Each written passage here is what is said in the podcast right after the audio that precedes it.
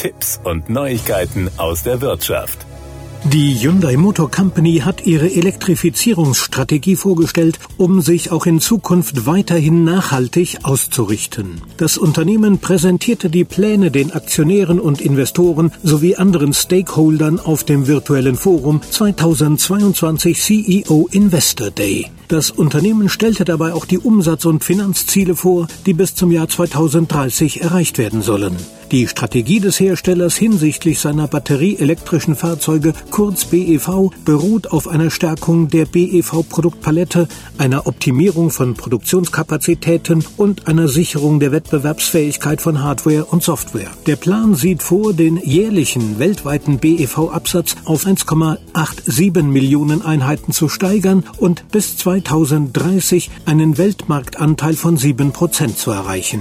Darüber hinaus plant man die Einführung von 17 BEV-Modellen bis zum Jahr 2030 und damit die Erweiterung der Produktpalette. Dabei sind elf Modelle für die Marke Hyundai und sechs für die Luxusmarke Genesis vorgesehen. Der Hersteller will einen hocheffizienten Produktionsprozess für die BEV-Fertigung etablieren, um seine Elektrifizierungsstrategie zu beschleunigen. Neben den bestehenden BEV-Werken in Korea und der Tschechischen Republik plant man eine schrittweise Ausweitung seiner Produktionsstätten für batterieelektrische Modelle, angefangen mit einem Werk in Indonesien, das erst kürzlich den Betrieb aufgenommen hat. Das indonesische Werk wird noch in diesem Jahr auch die Produktion von Elektromodellen aufnehmen, um das generelle Produktionsvolumen zu erhöhen. Mit dem Ausbau der BEV-Produktionsstätten strebt man danach, die lokale Lieferkette von Batterien durch strategische Allianzen mit Batterieherstellern in wichtigen Regionen einschließlich den USA zu erhöhen, um eine ausreichende Batterieversorgung sicherzustellen.